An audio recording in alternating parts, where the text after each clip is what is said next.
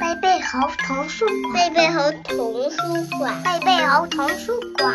呃，小鱼老师会讲故事，小鱼老师讲故事，好听。故事开始啦！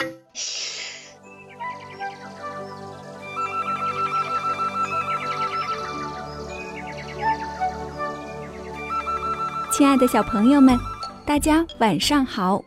欢迎打开贝贝猴故事宝盒，我是你们的好朋友小鱼老师。今天我们要听到的绘本故事，题目叫做《好朋友》。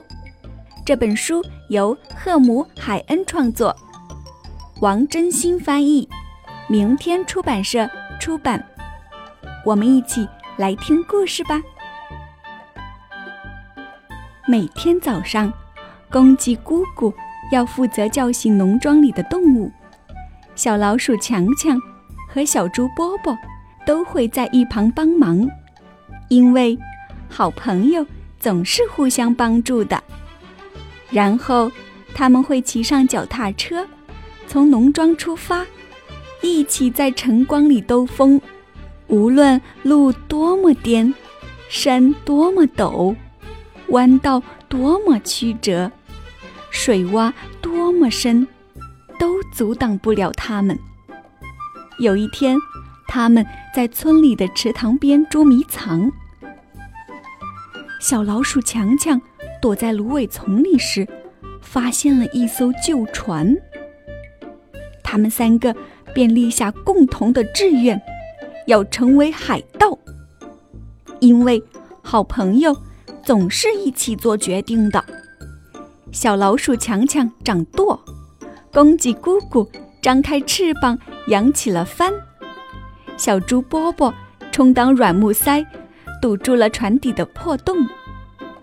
他们就这样在宽阔的水面上航行冒险。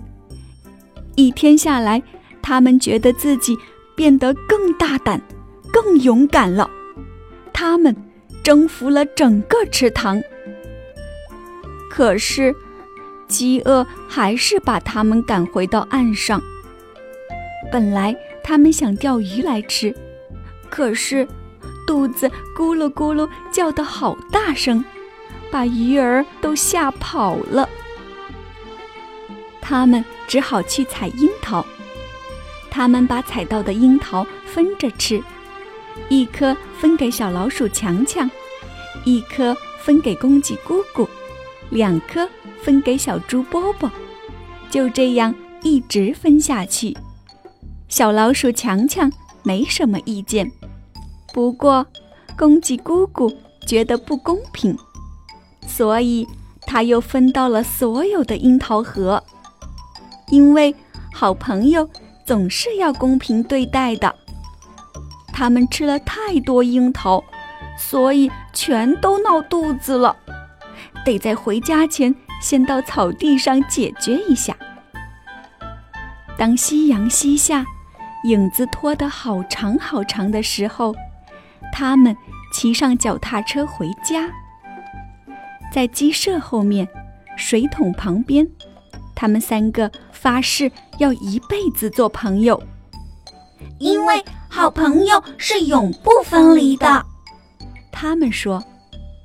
那天晚上，他们打算在小老鼠强强家睡觉，可是公鸡姑姑被卡在洞口了。于是，他们又决定到小猪波波家过夜。不过，小老鼠强强鼻子太灵敏了，啊嚏啊嚏，他不想睡在猪舍里。最后，公鸡姑姑提议到鸡舍的木杆上睡觉，可是木杆断了，他们只好互道晚安，各自回到自己的床上去。嗯，有时候好朋友也不能一直在一起，他们说。可是。他们在梦里又见面了，因为好朋友总是会出现在彼此的梦中。小朋友们，好朋友这个故事已经讲完了，你们是不是也有自己的好朋友呢？今天我们的宝盒时间就到这里，明天见。想听更多好听的故事，请关注微信公众号“贝贝猴童书馆”。